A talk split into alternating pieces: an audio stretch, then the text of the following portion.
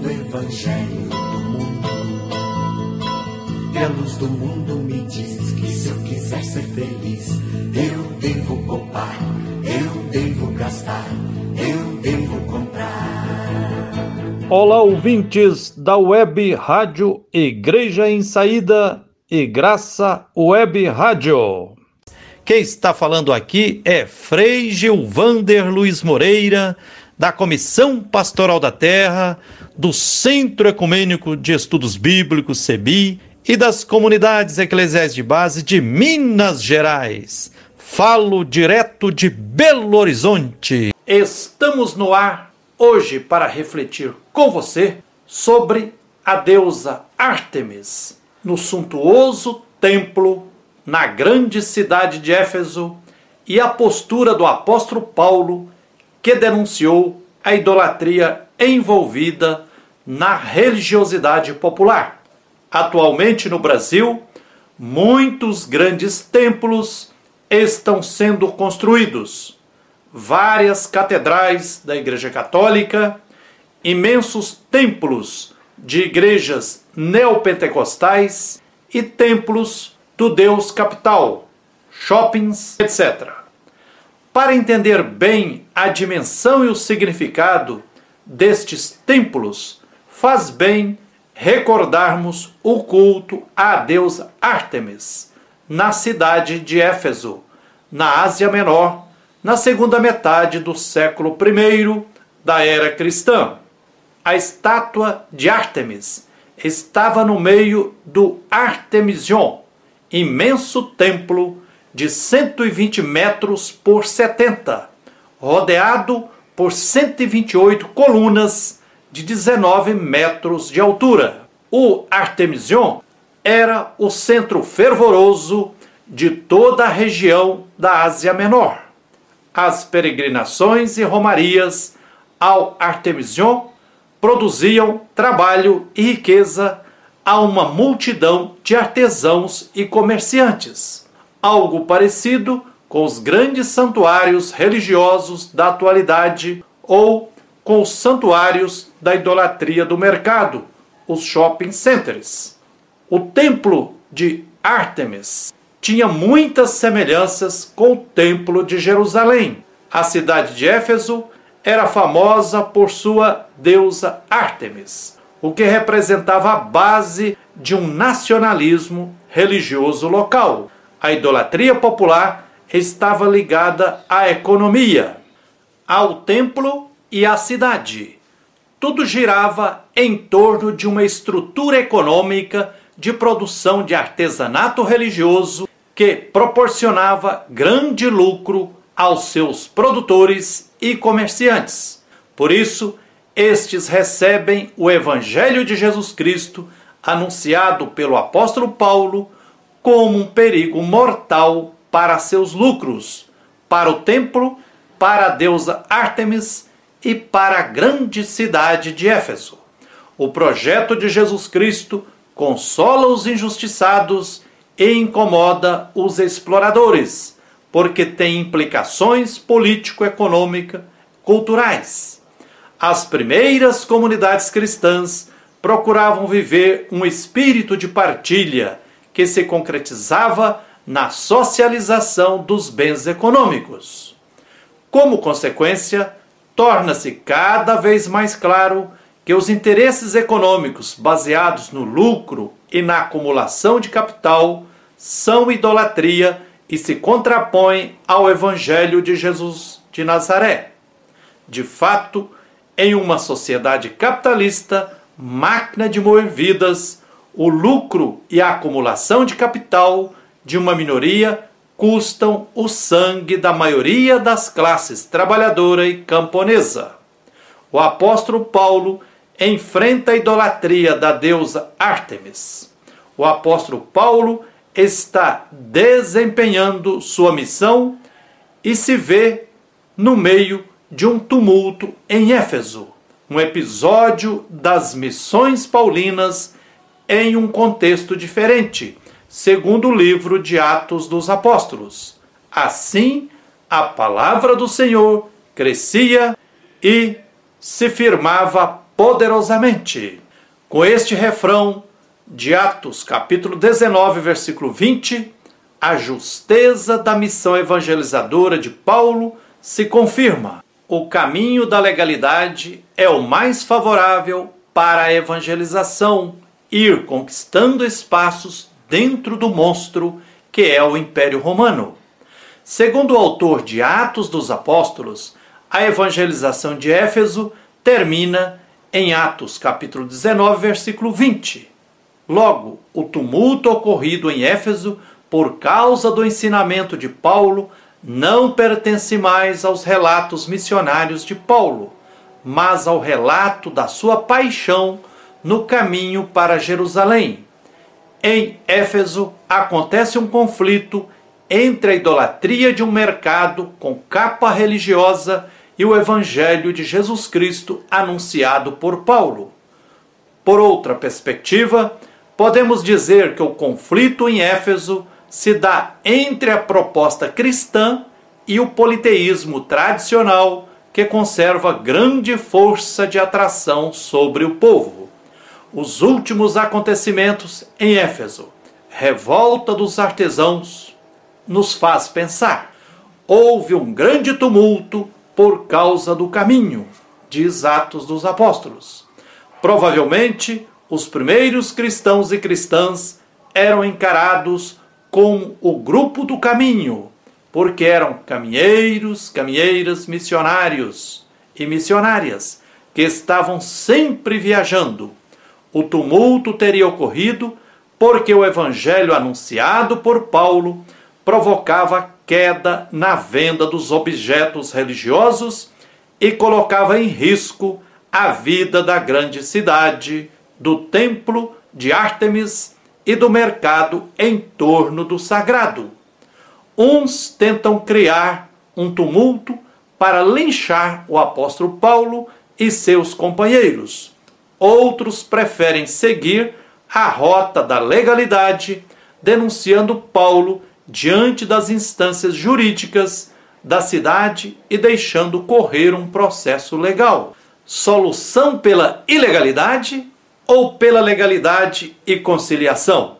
Lideranças de Éfeso tentam resolver o problema de dois modos: solução pela via ilegal e solução pela via legal e conciliatória.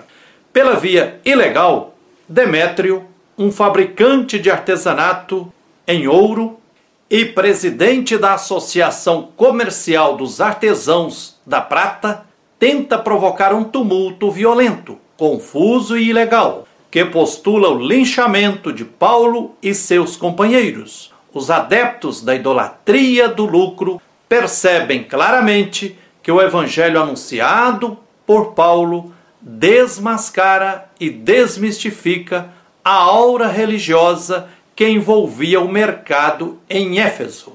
Demétrio lidera uma campanha em defesa do mercado religioso que rende dividendos para uma classe à custa do empobrecimento de muitos. Trombeteiam que não somente empregos estão em jogo, mas também o santuário do mercado com fachada religiosa uma propaganda enganosa e idolátrica se tornava cada vez mais ensurdecedora.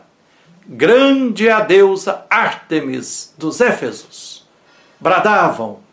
A repetição desta mentira mil vezes poderia torná-la palatável como verdade.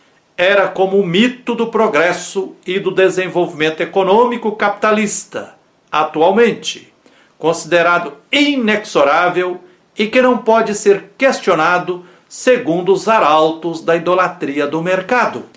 Este conflito recorda-nos que vivemos no meio de uma verdadeira idolatria do mercado e de um mercado religioso. Sabemos que quanto maiores são as angústias humanas, maior a necessidade de agarrar-se a uma tábua de salvação o terreno fica propício para a ação inescrupulosa dos mercadores do sagrado.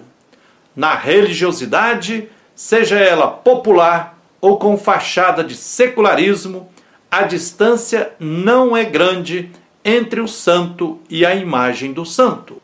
O artesão fabrica somente a imagem, mas sabe que há uma relação estreita entre o santo e a imagem. A competição religiosa pode rebaixar todas as religiões e igrejas, porque elas se deixam orientar pelos desejos forjados das massas. Desestabiliza algo estabilizado, gera crise e pode ser causa de conflitos sérios. Pela via da legalidade, um magistrado da cidade, juntamente com seus asiarcas, quer dizer, deputados do Conselho Regional da Ásia, propõe um processo legal, com audiências legais diante dos procônsules constituídos. Está lá em Atos Apóstolos. Se existem queixas, existem também instâncias judiciárias. Que tudo seja feito dentro da ordem, da legalidade e do respeito às instituições, dizem. Além dos tribunais, existem as assembleias gerais do povo, que são convocadas periodicamente e nas quais todos os homens adultos podem participar. No final do discurso do magistrado está a advertência de que a assembleia é ilegal, porque não foi convocada por autoridades competentes. Logo, pode suscitar represálias do poder romano o evangelista Lucas continua usando a estratégia da infiltração diante do poder opressor, não o confronto. Nos dois modos de resolver o problema, podemos ver a diferença entre massa e povo. A massa é a multidão sem fisionomia, age por emoção e impulsivamente por sugestão. Já o povo é um grupo organizado e consciente que tem um projeto para a sociedade, age de modo consciente e planejado. Porque o autor de Atos dos Apóstolos opta pela via da legalidade. Como pano de fundo das primeiras comunidades cristãs, sob influência de Paulo, há um contraste. De um lado, os empobrecidos, famintos, perseguidos, aflitos, e de outro, os enriquecidos, que se banqueteiam sem se preocupar com a miséria. Para as comunidades lucanas, era importante não dar murro em ponta de faca. Melhor infiltrar-se do que confrontar-se com uma força muitíssimo superior. Lucas é intransigente, Lucas é intransigente frente à opressão econômica realizada pelo Império Romano. E quanto à exigência ética do cristianismo, mas para abrir brechas para o projeto de Jesus, não se nega ao diálogo cultural e político, a fim de canalizar para o bem a força histórica do mal. Lucas é duro contra os ricos e a riqueza. Ai de vós ricos! Mas denuncia a idolatria do capital de um modo a cativar os ricos para abraçarem a causa de Jesus e dos pobres. Lucas percebe como Paulo Freire fez em nossos tempos, que a melhor forma de amar os opressores é tirar das mãos deles as armas de opressão. Este pano de fundo ajuda-nos a entender por que o relato lucano opta pela legalidade. Lucas quer mostrar o baixíssimo nível das massas politeístas e caracterizar o culto de Ártemis como pura confusão e idolatria. Enfim, o apóstolo Paulo não baixou a cabeça para a deusa Ártemis e nem para os grandes templos com seus grandes negócios. E nós? Qual deve ser nossa postura diante dos grandes templos e diante do comércio religioso. É isso aí. Que a luz e a força divina nos guiem, nos protejam sempre na luta por direitos, na luta por tudo que é justo. Na praça do Panteão, uma luz de neon. na avenida sem fim, vou escutando o plim Há uma luz lá no céu, no edifício papel, que não quer nada com